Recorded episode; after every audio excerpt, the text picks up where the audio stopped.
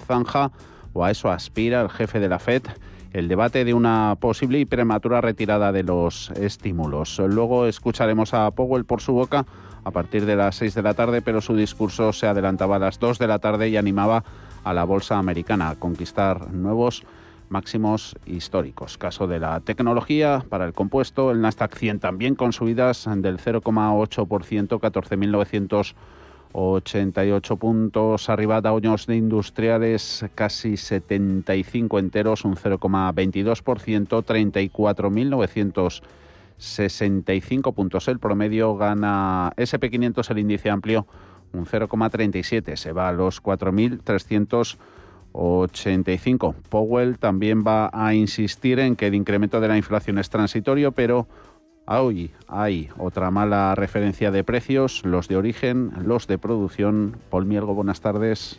¿Qué tal? Muy buenas tardes. Eh, Powell eh, dice que la recuperación económica de Estados Unidos aún no ha progresado lo suficiente como para comenzar a reducir las compras de activos. Y además añade que es probable que la inflación se mantenga alta en los próximos meses antes de moderarse. El testimonio seminal de la presidenta de la FED ante el Comité de Asuntos Financieros del Congreso comenzará a las 6 de la tarde hora española. Los demócratas buscarán su apoyo para otra ronda de gasto público, mientras que los republicanos le señalarán las mayores presiones inflacionistas que conocíamos ayer con ese dato de IPC como evidencia de los peligros de un mayor estímulo. Hoy además se ha publicado otro dato que añade más leña al fuego. Los precios de la producción en Estados Unidos se han disparado un 1% en junio cuando los analistas esperaban un 0,6%. El testimonio de Powell se va a trasladar al Senado mañana antes de reunirse con la secretaria del Tesoro Janet Yellen el viernes para discutir los riesgos del mercado inmobiliario estadounidense. Esta tarde a las 8 se publica el libro beige de la Fed. Y ahora mismo Emiratos Árabes desmiente que haya alcanzado un acuerdo con el resto de la OPEP Plus para aumentar la producción petróleo que vuelve a deslizarse hacia abajo. West Texas retrocediendo un 0,8%, su precio el del barril en los 74,63 dólares. Y la temporada de resultados de los bancos de Wall Street empezaba ayer con éxito, después de que JP Morgan y Goldman Sachs sorprendieran positivamente con un impulso en los ingresos gracias a su negocio en operaciones corporativas, en fusiones y adquisiciones. Sin embargo, hoy Bank of America ha decepcionado, hoy es el turno también han presentado números Citigroup, Wells Fargo y BlackRock. Esta última aumenta un 8% el salario a sus trabajadores. Sí, eh, de todas maneras está cayendo. BlackRock en Estados Unidos la acción abajo un 3,35% y las acciones de Bank of America están cayendo también más de un 3% tras decepcionar con sus ingresos, aunque su beneficio sea casi triplicado en el segundo trimestre respecto al mismo periodo del ejercicio anterior, situándose en los 8.960 millones de dólares. Sus ingresos retroceden un 4% hasta 21.500 millones. Citigroup eh, registra en el segundo trimestre del año unas eh, ganancias que eh, se han multiplicado por 6, superando las expectativas de los analistas hasta los 6.190 millones de dólares en comparación con los 1.060 millones del mismo periodo del año pasado.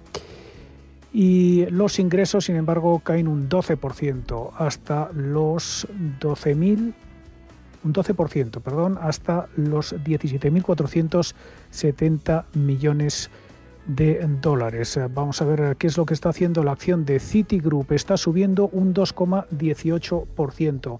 Los títulos eh, de eh, Wells Fargo también avanzan algo menos, un 0,3%, supera todas las previsiones, consigue un beneficio superior a los 6.000 millones de dólares en el segundo trimestre fiscal, después de haber liberado 1.060 millones de las reservas para cubrir préstamos dudosos. El Banco de San Francisco se recupera así de las pérdidas eh, que eh, generaba en el primer trimestre. Ingresos por intereses caen un 11% hasta 8.800 millones, mientras que los no financieros aumentan un 37% hasta 11.470 millones.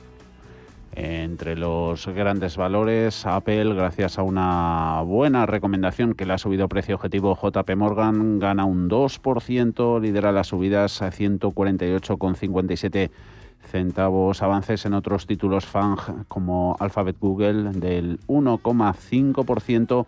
Subidas también en Amazon del 0,6. Caídas entre los blue chips concentradas en alguna cíclica también farmacéutica Negocios de salud y consumo está perdiendo Caterpillar un 0,7%, United Health, aseguradora un 0,32%, Merck un 0,73%, Chevron, las petroleras también ligeramente a la baja y otros títulos llamando la atención quizá un poquito la debilidad comparada con el resto de tecnológicas en Facebook, que está cayendo un ligero 0,04 hasta los 351,95.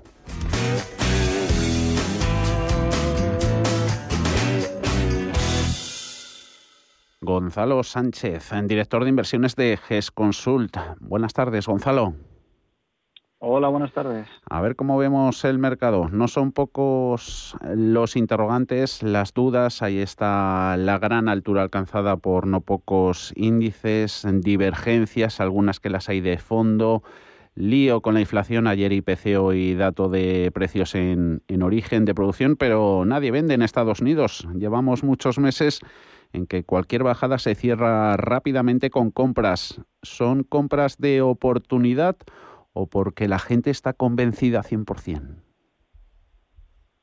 Bueno, la verdad es que se nota la red de seguridad que, están marcando las políticas monetarias y fiscales en los mercados, que esto hace que, que realmente todo se soporte, todo tienda a seguir al alza y se genere una situación de complacencia. Esto, pues, como comentas, pues al final puede llegar a ser peligroso. Por eso en este momento es cuando más hay que, eh, hay que seleccionar las compañías eh, en cuanto a diversos factores, no, no solamente eh, lo clásico de valoración, sino un poco también la calidad del negocio, las perspectivas operativas. Yo creo que hay que tratar de ser en este entorno poco conformista, ¿vale? Ante esa complacencia del mercado. Hmm. Eh, resultados. Em, estamos viendo números que están superando ampliamente en Estados Unidos y en Europa las estimaciones, las previsiones del mercado. Eso puede estar dando soporte a las bolsas, pero mm, quizá están perdiendo las cuentas corporativas algo de, algo de capacidad de sorpresa. ¿Y hasta qué punto, Gonzalo, pueden servir los números para justificar esas altas valoraciones? Pues yo creo que este es un punto bastante interesante el que tocas, porque precisamente lo que estamos empezando a ver es que el fuelle de los mercados, eh, teniendo como catalizador los incrementos de BPAs, ¿no? las revisiones de estimaciones a nivel microeconómico, pues poco a poco deberían actuando cada vez menos como catalizador, ¿no? Ese fuelle se debería ir agotando eh, y en ese sentido las, las revisiones al alza deberían ser más limitadas verdad que los resultados por ahora están siendo bastante decentes en Estados Unidos, en los de Europa también se prevén bastante buenos, pero lo que es la revisión y la sorpresa cada vez tenderá a, ser menor y a dar menos soporte al mercado en ese sentido. Mm, que haya precios atractivos en esos mercados y además con el plus de calidad. Pues mira, la verdad es que los últimos meses nos han dado entrada bastante interesante en, determinadas compañías, ¿no? No solamente pues en, compañías españolas eh, como Facebook, ¿no? Que además el tema del riesgo regulatorio lo ha descendido, eh, el tema de Moody's, que yo creo que tiene un entorno de mercado muy bueno, ¿no? Con los tipos de interés bajos, el tema de las emisiones, todo el mundillo del, ESG. Eh, también hay compañías en, Europa ¿no? Eh, que yo creo que están dando buenos puntos de, entrada. Muy recientemente, Team Brewer ha dado un punto de entrada soberbio. Eh, Ubisoft no está siendo su año para una compañía de mucha calidad y con unas perspectivas también bastante buenas. Yo en Agarro también estás comprando una compañía con una valoración pues bastante atractiva para, para el mundo en el que se desenvuelve. Eh, con crecimiento fuerte, pues bastante interesante, ¿no? Prosus, por ejemplo, que es el holding de Tencent y te da una oportunidad de entrada en, una compañía puramente tecnológica con un descuento bastante atractivo, ¿no? Philips también ha tenido unas caídas pues recientes bastante fuertes. Y luego en España, pues también yo creo que hay puntos de entrada bastante interesantes. Hay cosas como CAF, ¿no? Eh, con todo el tema de tales eh, está dando puntos de entrada muy buenos. Dominion le seguimos viendo que por valoración sigue saliendo unos potenciales bastante grandes. Eh, el caso de Celnex todavía, tiene bastante potencial. Incluso eh, meteríamos en cartera algo de renovables. ¿no? yo creo que aquí hay, ha habido ciertas rebajas, como fue el caso de acciones renovables, que fueron, oye, pues oportunidades, oportunidades muy interesantes, ¿no? Para meter en cartera. Bancos eh, lejos, lejitos, eh, están lejos todavía del concepto de calidad. Sí, vamos a ver, el, negocio bancario no tiene una gran calidad, ¿no? Al final hay que tener en cuenta que los crecimientos a nivel orgánico, pues, mm. eh, pues brillan por su ausencia en ese sentido. Es un negocio que, que se enfrenta a múltiples nichos de competencia, eh, que al final está sobreviviendo a nivel de, rentabilidades ¿no? sobre los activos, pues a base de, reducir tamaño, de consolidar, etcétera, etcétera. Y bueno, eso no es, eh, no es como tal un negocio de calidad. ¿no? Yo creo que hay que buscar eh, dentro del sector financiero hay que buscar alternativas, si es que hay que estar en el sector financiero, que no hay por qué, pero dentro del sector financiero mejor el sector asegurador, sin duda, y si es dentro del sector bancario, eh, pues negocios que tengan menos dependencia del margen de interés sería muy preferible, ¿no? Que tengan una buena parte de, seguros, por ejemplo, ¿no? Que tengan una pata de comisiones fuerte. Eh, bueno, si queremos jugar toda la parte de la reflación que estamos viviendo mediante este sector, buscaríamos que por fundamentales tuvieran un extra, un algo más, ¿no? O, por ejemplo, un proceso de consolidación, ¿no? Que en España hay, hay dos consolidaciones, dos procesos en marcha muy interesantes. Por eso miramos a entidades del continuo, si no desde el punto de vista estratégico, eh, si desde el punto de vista táctico para sacar algo del buen momentum que pueden tener las entidades financieras. Sí, desde el punto de vista táctico, lo que comentamos, ¿no? Puede tener un, cierto punto. Lo que pasa es que también hay determinadas compañías de materias primas que están en un momento soberbio y están cotizando muy atractivas, como puede ser un caso de una calidad también tremenda, como puede ser una Cerinox en estos momentos. Eh, después de las caídas tan fuertes que ha tenido eh, pues hace un mes más o menos con la, la colocación de, los japoneses de Mitsui y y realmente, pues bueno, yo creo que se puede jugar todo el proceso de reflación por esa parte. Mm. También mejor que con un sector financiero, pero bueno, competiría. Y sobre todo, Gonzalo, en el Parque Nacional, Bolsa Española se puede caer en el error de comprar algo porque está barato, con ese distanciamiento que estamos viendo en el presente de IBEX respecto a sus pares, otros índices europeos. Sí, eh, sin duda, sin duda es, es, un error que se puede llegar a cometer. Eh, lo que nosotros creemos, la verdad, es que en este punto eh, hay que mirar hacia atrás y ver que los 12 últimos meses han sido excelentes en bolsa, ah. que esto ha sido un auténtico festival, que han subido muchos negocios que no son de calidad, pero en este momento tenemos que ser más selectivos y decir que no todo vale y comprar calidad, comprar visibilidad operativa, eh, y comprar buenos fundamentales. Eh, entonces, en ese sentido, no caigamos en el error solamente de comprar lo que es barato, porque muchas veces lo que es barato se muestra que el día de mañana no era barato, sino que era caro y lo era por algo. Mm, está, nunca está de más recordar tan buenos consejos. Gonzalo Sánchez, director de inversiones de, de GES Consul. A disfrutar del verano. Gonzalo, un saludo. Muchas gracias. gracias hasta luego. Hasta luego.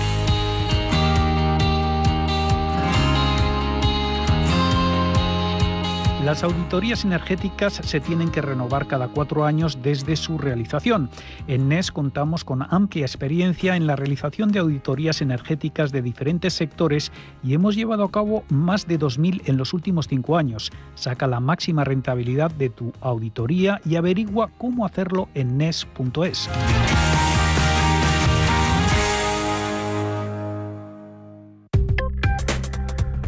Crónica de criptodivisas.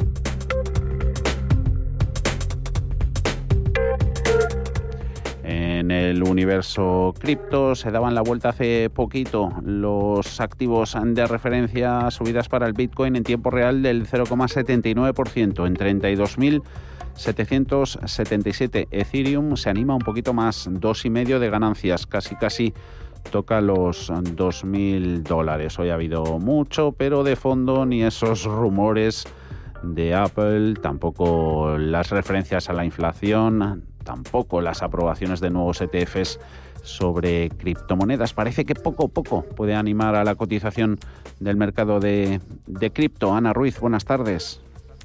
Muy buenas tardes. Sí, de hecho iba a ser la tercera jornada consecutiva en la semana de caídas para el Bitcoin, pero el mercado se ha girado por completo hace unos minutos.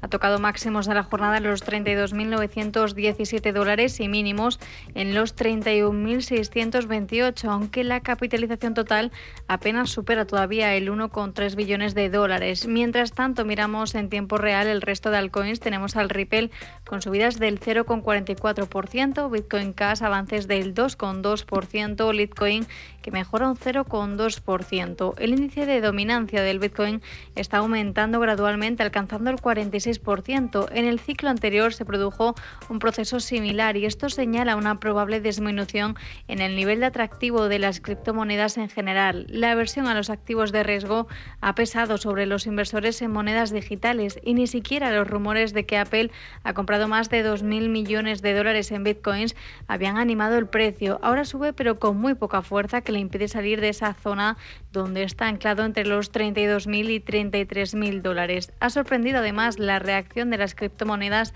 a la subida de la inflación que vimos ayer en Estados Unidos. Desde Oanda apuntan a que el Bitcoin ya no se comporta como una cobertura contra la inflación. Y por cierto que Prosegur Crypto ha anunciado la creación de su primer búnker para la custodia de activos digitales, un espacio, dicen, inaccesible en el plano físico y digital diseñado para el almacenamiento y la gestión integral de activos digitales.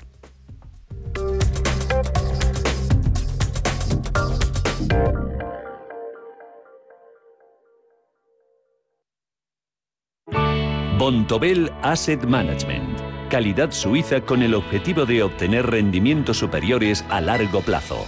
En Bontobel Asset Management siempre estamos a la vanguardia de las inversiones activas en bonos y acciones. Para más información, entre en nuestra página web bontobel.com barra am. Bontobel Asset Management, su especialista global en fondos de inversión.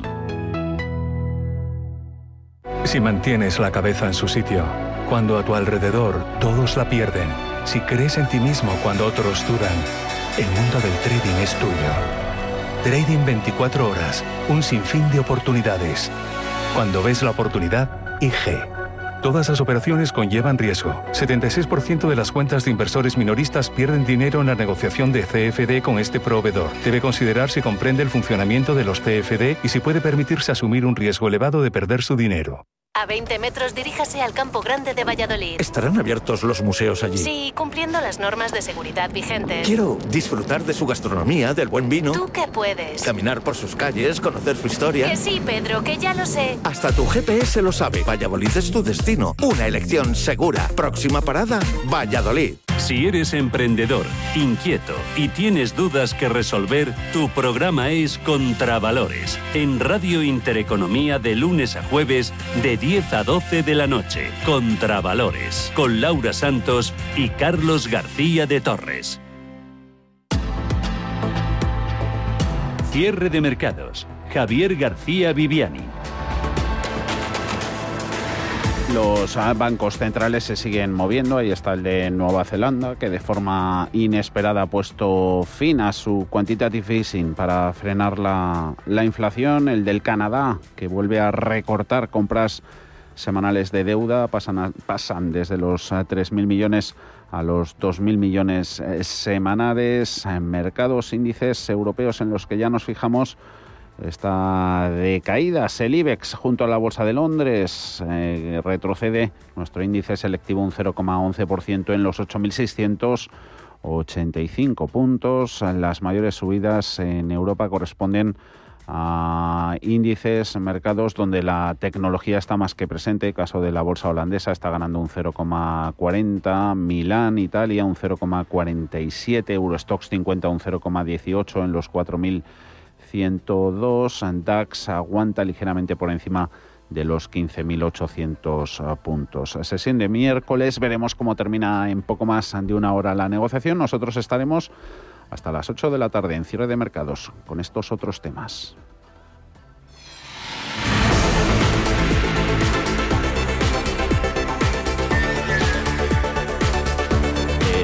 Semestre fue bueno para los fondos de inversión. Según datos de Morningstar, el 75% de los fondos de gestoras españolas cerraron los primeros seis meses del año en positivo y precisamente los fondos de Bolsa Española también lo han hecho bien durante los últimos 12 meses, Ana.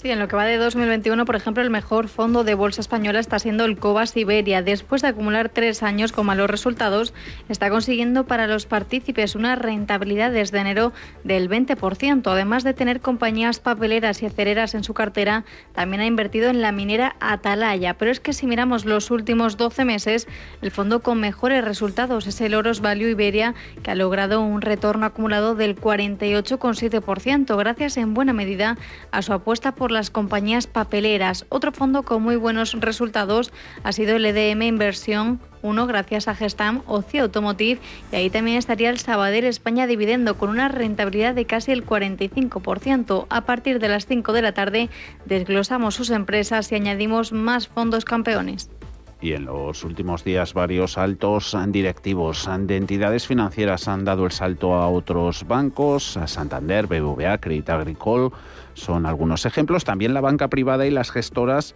son destino de los grandes banqueros. Hablamos de un sector con mucho movimiento, ahí sí que hay rotación, con buenas oportunidades, sobre todo para quienes están en la parte de arriba del organigrama, pero ¿qué ocurre con los empleados que sustentan la base de las entidades financieras lo tienen tan fácil para reciclarse ahora que además se está produciendo una oleada de ERES. Alma Navarro, buenas tardes. Buenas tardes. La realidad es que el talento bancario está muy cotizado, los altos directivos suelen cambiar de destino y lo hacen con contratos millonarios, además blindados, pero es bastante habitual que se pasen a la competencia incluso varias veces a lo largo de su vida profesional, también que pasen de entidades financieras a banca privada o a gestoras.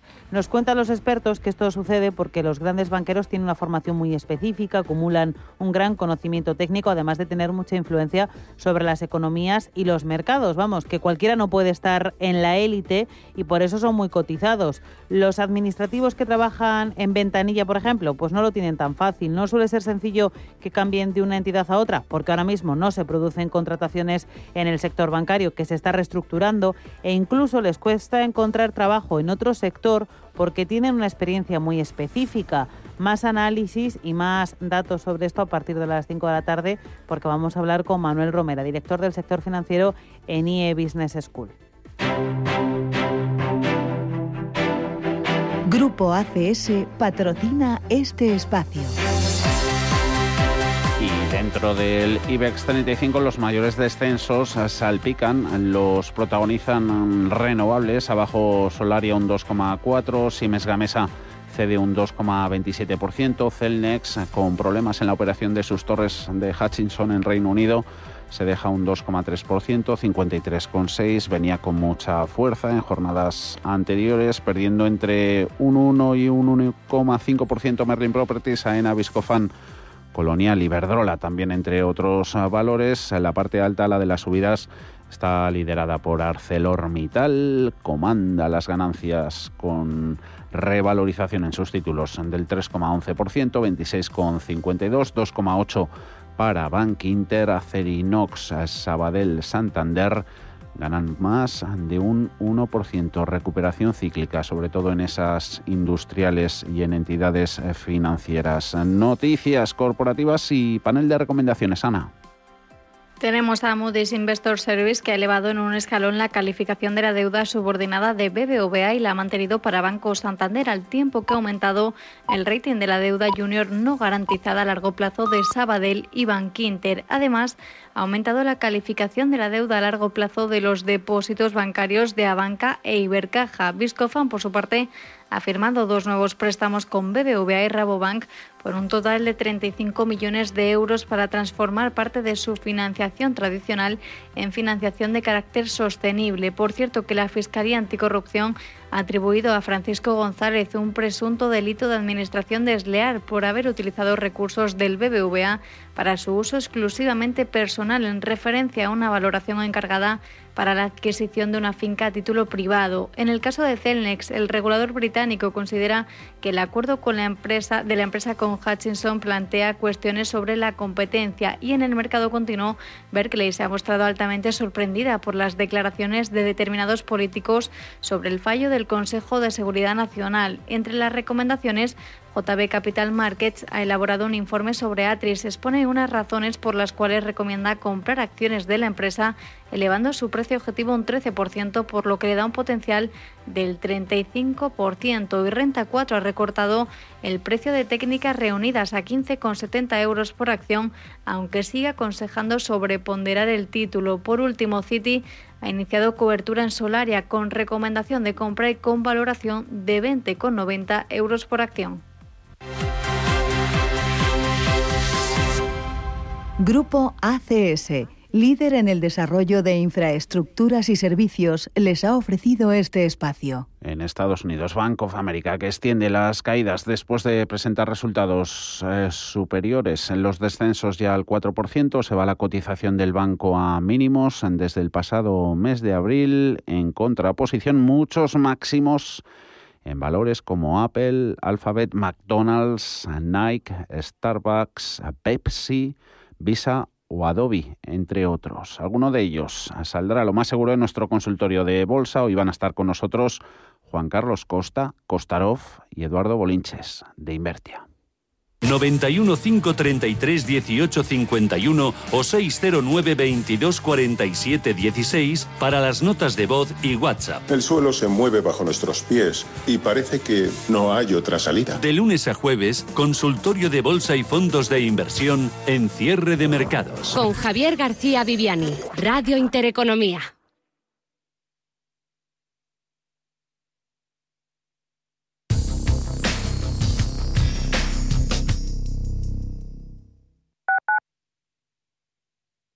Radio Intereconomía. Ahora más que nunca tienen un propósito. Marta, Pedro, Lucía. Seres extraordinarios que con pequeños gestos, como cerrar el grifo mientras enjabonan, cuidan el agua. Únete a ellos. Descubre tus superpoderes en canal de Isabel El poder está en tu mano. Cuidando el agua, cuidamos de todos. Canal de Isabel II. En la Fundación La Caixa, desde el programa de ayudas a proyectos de iniciativas sociales, Trabajamos para hacer realidad una sociedad más justa y solidaria. Por eso, mantenemos nuestro compromiso, reconocer las mejores iniciativas y acompañar a entidades sociales para llevarlas a cabo. Hacerlo juntos para hacerlo realidad. Fundación La Caixa. Restaurante Inari Moraleja, tu japonés del Soto de la Moraleja junto al restaurante Kionansui. Comprometidos con la calidad, comprometidos con su seguridad. Reservas y pedidos en el 910-070356 o en grupoinari.es, un restaurante del Grupo Inari. Nosotras en la onda un espacio actual con diversos temas relacionados con nosotras donde se unen el diálogo, la sensatez y la buena música. Los sábados de 12 a 12 y media de la noche. Nosotras en la onda. En Radio Intereconomía. Entre tú y yo está el buen humor, la motivación y los mejores invitados. Y aún así, queda espacio para la salud. Paula Pérez Salazar y su ejército pacífico de colaboradores están listos para alegrarte el fin de semana. Recuerda que tu cita con ellos es ahora el sábado a las 8 de la mañana, entre tú y yo, con Paula Pérez Salazar. 25 años de la información económica más profesional y precisa, ahora iniciando una nueva época. La nueva época de Radio Intereconomía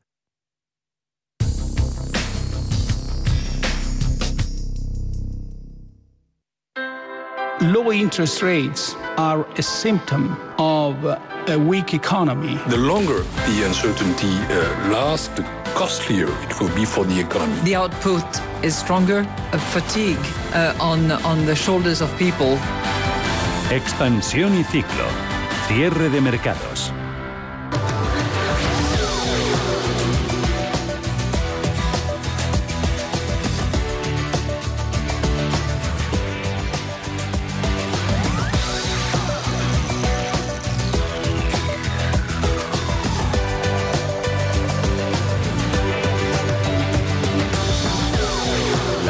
Subida del salario mínimo vuelve a situarse en el centro del debate político. Solo unos días después de la remodelación del Ejecutivo, las vicepresidentas de Economía y Trabajo chocan de nuevo sobre el carácter prioritario de la medida. Por aquí empezamos, expansión y ciclo. Alma. Sí, la ministra de Trabajo, Yolanda Díaz, insiste en que la subida del salario mínimo interprofesional tiene que hacerse lo antes posible. Dice que no es creíble que sea el suyo un gobierno de la recuperación si no se mejoran las condiciones salariales de los más débiles. Habla de un millón y medio de trabajadores que no tienen convenio colectivo. Nadia Calviño está de acuerdo con subir el salario mínimo interprofesional, pero dice que no ahora, lo condiciona a la evolución del empleo durante el segundo semestre del año, así que descarta de momento esa subida. Las escuchamos a las dos Sé muy bien con quién estoy y sé la importancia que tiene el salario mínimo. Lo saben los poderes económicos. Parece que es el factor elemental de distribución de rentas en este país. Y si queremos además que la gente consuma que se pueda comprar unos zapatos o le pueda dar una mejor alimentación a sus hijos, tiene que tener unos salarios un poco decentes. Es un momento en el que lo que tenemos es que seguir centrándonos en la incorporación de los trabajadores y eh, siendo esa la prioridad, no es el momento de tomar decisiones que puedan cambiar, digamos, el marco en el que se está produciendo este flujo positivo de trabajadores que están reincorporándose o encontrando trabajo.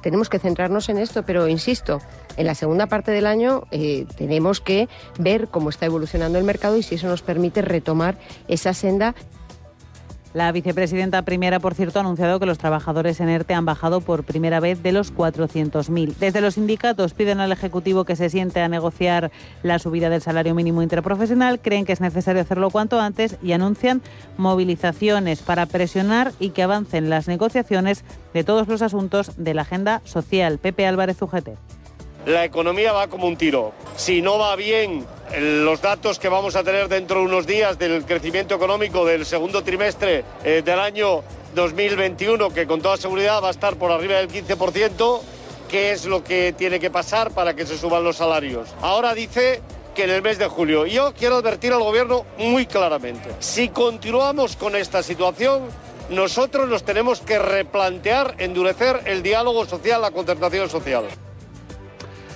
la economía va como un tiro. BBVA Research revisa al alza la previsión de crecimiento para este año hasta el 6,5%, mantiene la de 2022. Alza en un punto porcentual de la previsión del crecimiento del PIB español para este año, desde el 5,5% de la anterior edición al 6,5% del informe de BBVA Research, que mantiene en el 7% la previsión de crecimiento de 2022. Ya en su anterior informe avisaron de que si los contagios por coronavirus seguían limitándose, seguían estabilizándose y se avanzaban los planes de vacunación previsto para el Gobierno, pues las previsiones podrían ser al alza como finalmente han sido. Jorge Sicilia, director de BBVA Research. A nivel global y en términos de, actividad, eh, revisión al alza en el, crecimiento eh, mundial con una recuperación eh, rápida en muchos sitios, no ya solo en Asia, sino también en países, en países desarrollados y con emergentes también entrando en esta dinámica, favorecida por la reapertura y la vacunación. Todo eso influye también en los precios. Datos de IPC de junio se mantienen en tasa interanual en el 2,7%. Es su mayor cifra en cuatro años por la subida del precio de la luz y en los alimentos. Sí, en concreto el índice de precios al consumo ha subido en el sexto mes del año un 0,5% en relación al mes anterior y sitúa, como dice, su tasa interanual en el 2,7, es la misma que en mayo, lo que supone la más elevada desde, desde febrero de 2017.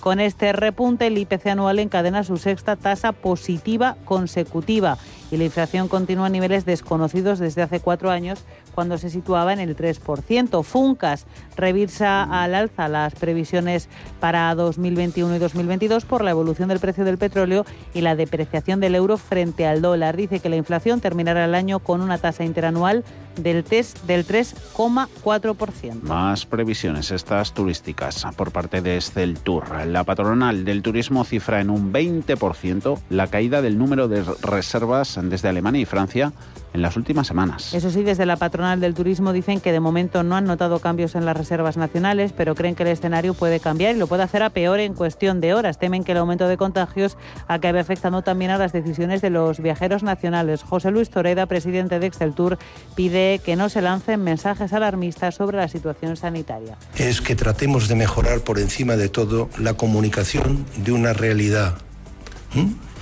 sanitaria en clave menos alarmista Exceltur calcula que el gasto de turistas extranjeros caerá este verano cerca de un 60%. Son 20.000 millones menos en tres meses, 72.000 millones menos de euros en 2021 de recaudación para el sector turístico y 150.000 millones de euros en pérdidas desde el inicio de la pandemia. Sanidad y las comunidades autónomas se reúnen esta tarde con varias regiones solicitando a sus tribunales pidiendo toques de queda. De momento no está previsto que el Gobierno tome medidas de refuerzo. Sí, Cantabria se suma a Cataluña, Comunidad Valenciana y Aragón para instaurar toque de queda. En Canarias esa restricción ha sido desautorizada por parte de sus tribunales. En Castilla y León también tienen un informe negativo para el toque de queda de sus servicios jurídicos y, por cierto, hablando de tribunales, el Constitucional ha dictaminado hace un rato que el confinamiento durante el primer estado de alarma fue inconstitucional.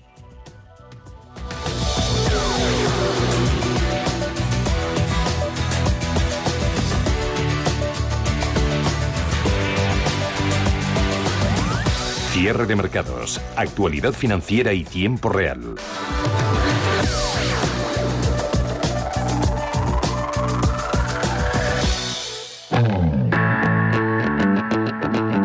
En Intereconomía, la tertulia de cierre de mercados.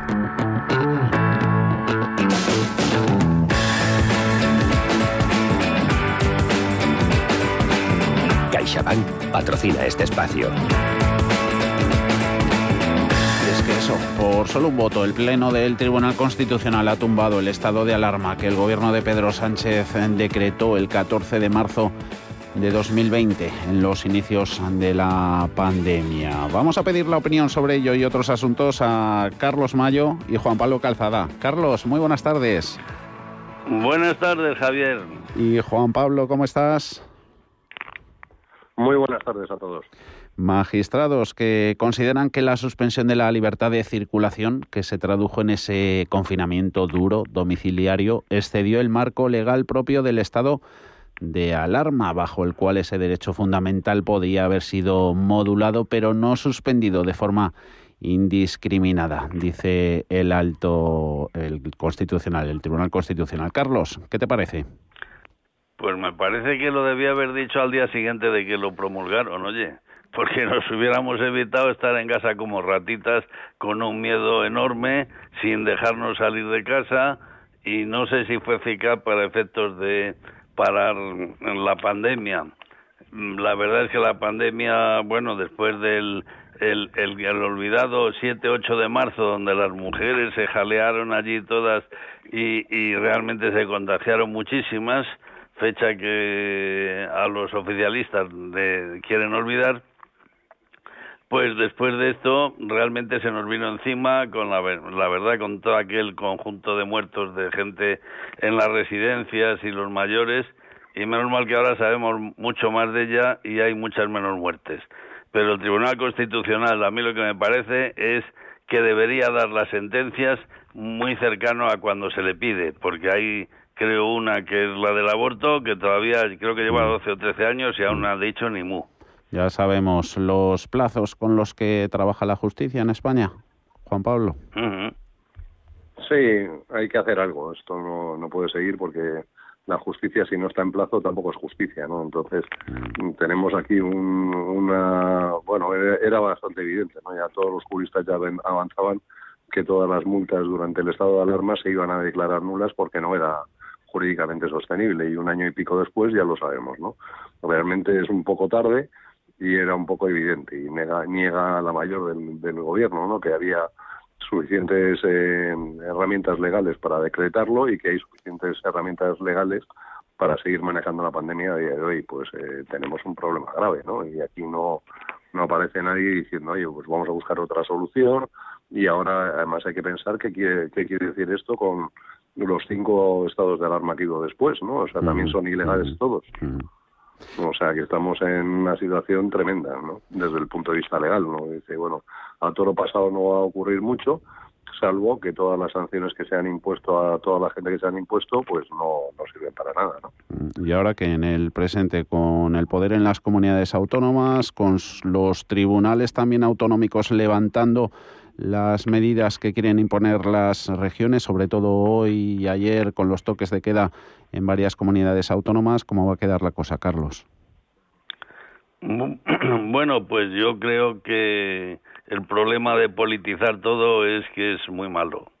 No sé, yo particularmente no sé cómo va a quedar, más que todo está politizado, ¿no? Si lo hace la de Madrid es muy malo para los de izquierdas, si lo hace los otros de izquierdas pues eh, será malo para los de derechas y realmente eh, la pandemia esta no se debería politizar. Debería haber realmente un, un conjunto de gente entendida de esto y desde luego eh, gente médicos y eh, investigadores y que dijeran realmente qué es lo que tenemos que hacer las demás de la gente o el pueblo porque no tenemos idea. Vamos, yo no creo que por más que se pueda saber de economía, que de lo que yo puedo saber un poco, pueda saber qué es lo que hay que hacer eh, en, a partir de ahora en la pandemia. Lo que está claro es que los jóvenes hacen lo que les da la gana, que el virus no se ha ido, que hay que tener muchísimo cuidado con él y que están volviendo los brotes y sobre todo en la gente joven. Juan Pablo. Sí, bueno, esto eh, lo han venido avisando los juristas durante todo el estado de alarma y preveyendo que se iba a acabar tarde o temprano, ¿no? sobre todo el de seis meses, que no había suficiente armazón jurídico para poder seguir, decretando medidas de protección o las necesarias, según dicen algunos de los expertos, con, el, con la situación jurídica que tenía este país. Y ahora pues nos encontramos en esta situación en la cual unos tribunales eh, autonómicos sí que lo aceptan, otros no, y volvemos a estar otra vez en la indefinición con una presunta quinta ola que ya veremos si se desarrolla del todo o no y todo esto está otra vez eh, pues con muy poco apoyo jurídico. La verdad es que el, nivel de, descontrol de, del gobierno es eh, absoluto, ¿no? Y se lo han avisado por activa y por pasiva que había que hacer cambios en, en, las leyes de nuestro país para que esto estuviera bajo amparo y fuera razonable y para que las comunidades autónomas pudieran tomar medidas no se ha hecho, pues tenemos un problema gravísimo. Mm. Comunidades autónomas también. No parece que haya fácil resolución. Mm. Comunidades autónomas también van a ser protagonistas en, en, el reparto, eh, ejecución de los fondos ayer aprobados por el ECOFIN que van a empezar a llegar a España procedentes de las, de las arcas comunitarias. Em, Moncloa eh, leíamos hoy en prensa, planea dejar un 30% de esos programas abierto a la redistribución en función del nivel de ejecución, es decir, que se va a premiar con más dinero a las comunidades autónomas que hayan sido más eficientes con los fondos COVID. Eh, en estos casos, Carlos, ya más económicos, ¿es mejor la zanahoria que el palo posterior? Bueno, yo pienso que sí. El problema, la verdad, es que una cosa son las palabras o lo que dicen en cada momento y otra cosa es lo que me temo yo y Juan Pablo también. Me supongo que se repartirán conforme a la influencia de los amigos, porque la falta de transparencia en este tema es total. Y esto de que se hará conforme a los que hayan invertido mejor en los fondos COVID, como he dicho antes, todo está politizado. Para muchísima gente de los de izquierda lo que se ha hecho en Madrid es, muy mal cuando realmente yo estimo que Madrid es el único sitio donde al frente de, del Ministerio de la de Sanidad pues está eh, están dos médicos de alto nivel y de y muy eficaces y muy trabajadores y, y, realmente pues se ha dicho que no que lo que al final siempre se está cargando contra el ocio nocturno, al cual yo nunca acudo, con lo cual no me importa, pero que realmente parece ser que la alternativa es el botellón de los jóvenes y mucho más descontrol de los jóvenes. Eh, así que yo me temo muy mucho. A mí me gustaría, y nos gustaría a todos, yo creo, que no empiecen con barómetros raros y que puedan dejar lugar a la discrecionalidad y que se repartan claramente los fondos para mejorar el nivel de la economía española en toda España, no en ciertas partes, en toda España, y que se trate incluso de invertir más donde se ha invertido menos y donde está en menor nivel de renta, Mm. pero en proyectos que tengan productividad y competitividad, que esto pues también es muy difícil de medir, pero si esto no se hace así, pues el dinero se irá como se fueron aquellos planes del señor Zapatero. Juan Pablo, eh, bueno y Carlos, ¿nos apostaríamos algo a que el tema de, del reparto de los fondos al final también termina en los tribunales? Yo, Yo, no no apostaría nada, nada, va a acabar en los tribunales. casi seguro. Y luego además, pues se dice, cuando vas a repartir tanto dinero, que ya veremos si son 140.000 millones, porque de los 70.000 que hay que devolver todavía no ha dicho nada el gobierno, solo pi- piensa coger los 70.000 que le regalan. Dice, y vamos a ver qué pasa con los otros 70.000, si los van a pedir o no los van a pedir. Pero con tantísimo dinero y teniendo un país que sepa dónde quiere ir, se podrían haber articulado proyectos muy serios y muy importantes. Y a día de hoy no oímos nada más que globos sonda, no eh, que si el coche eléctrico, el, el no coche eléctrico, pero el coche eléctrico en qué sentido. Eh, dice, deberíamos de tener una idea muy clara de lo que se quiere eh, lo que se quiere hacer y que todas las empresas que sean capaces de, de aportar pudieran acudir a ellos. Pero a día de hoy pues nos encontramos con una situación rarísima en la cual una, una crisis de gobierno que ha habido la semana pasada, lo único que está claro es quién va a mandar sobre los 140.000 millones, que es lo último que uno quiere oír. Dice, no, es- dice, oiga, los 140.000 millones si vienen, que quede claro que van a venir los 140.000, que yo a día de hoy sigo sin tenerlo claro, ¿a qué se va a dedicar? No que si va a ser el señor Bolaños o el señor quien sea el que los va a distribuir y luego sobre todo pues los criterios estos de eficiencia, porque hay eficiencia electro- el- eléctrica o de consumo, hay eficiencias de muchos tipos, ¿no? Y entonces tendría que estar muy claro eh, qué significa esa eficiencia y a quién se le va a repartir, porque lo que nos tememos todos es que dependiendo de quién sea el presidente de la comunidad autónoma va a ir más dinero o menos dinero y se va a darles un segundo plato de más dinero cuando cuando sean de tu cuerda, ¿no? Y yo la verdad es que eh, no confío en absoluto en esto. Tampoco parece que las empresas del IBEX, que podrían ser grandes empresas tractoras en este tipo de, de proyectos, estén diciendo nada claro de qué piensan hacer y con quién piensan contar. Yo creo que esto es otra improvisación que vamos a ver pasar 140.000 millones que van a ganar mucho dinero a alguna gente y el resto pues no va a beneficiar al país. Yo estoy absolutamente decepcionado con la gestión en los últimos años desde el punto de vista jurídico, desde el punto de vista de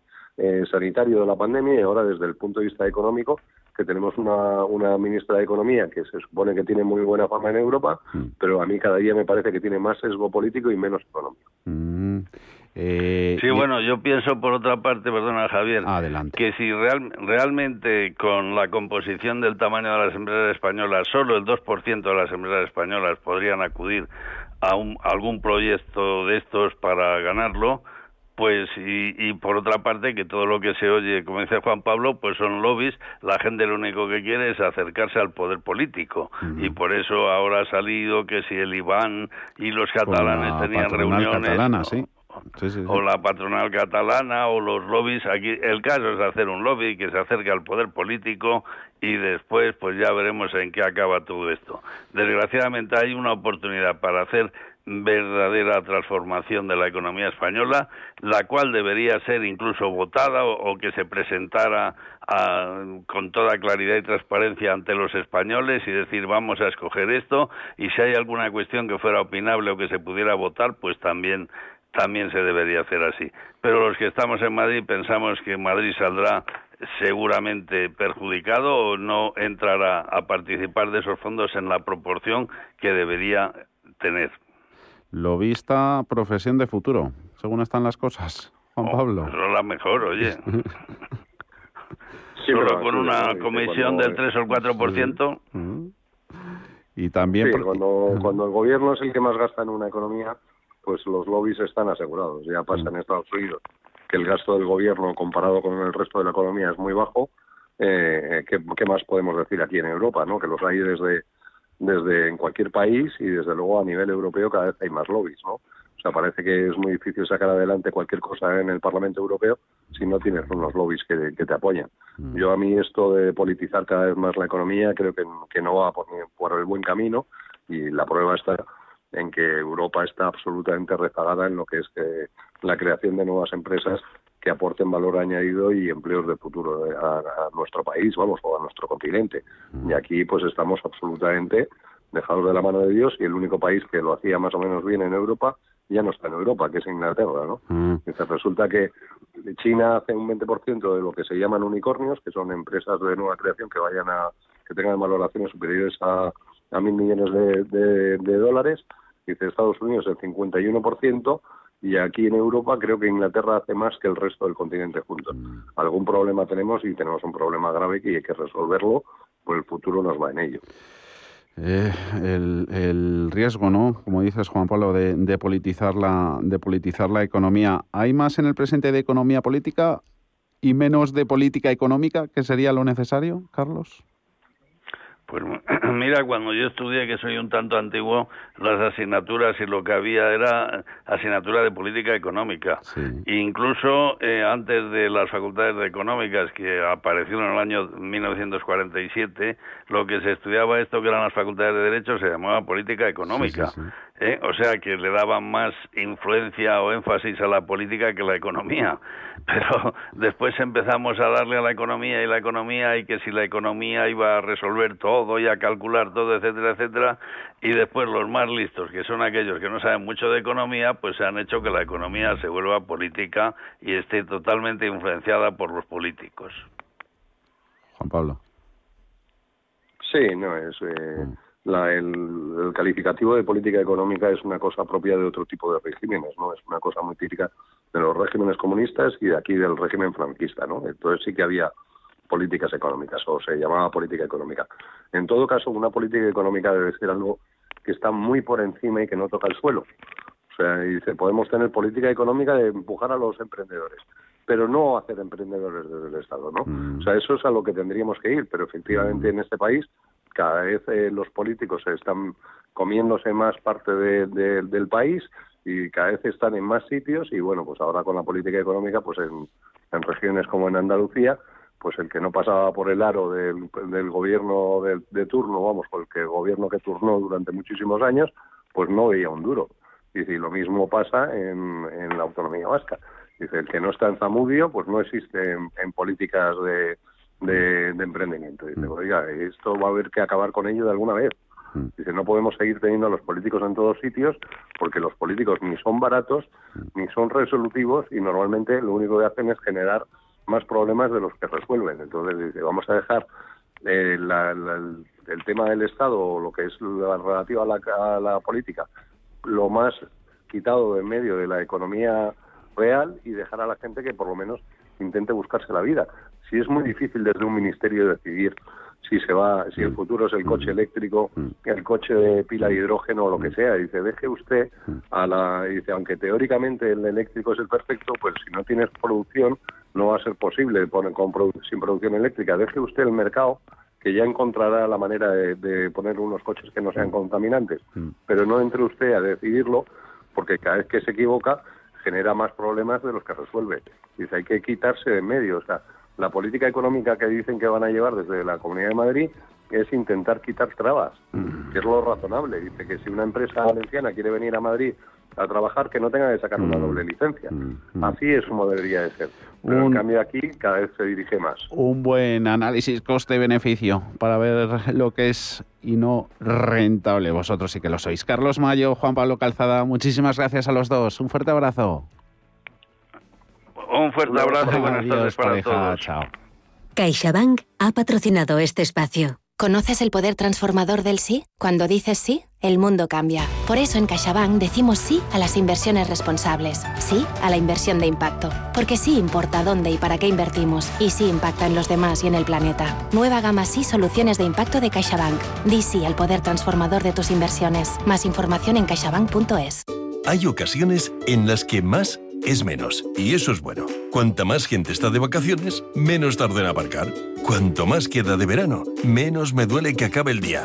Y este verano, con Renta 4 Banco, cuanto más invierto, menos comisiones pago. Y eso sí que es bueno. Entra e infórmate de las bases de la promoción en tu oficina Renta 4 más cercana o en r4.com. Renta 4 Banco, tu banco especialista en inversión.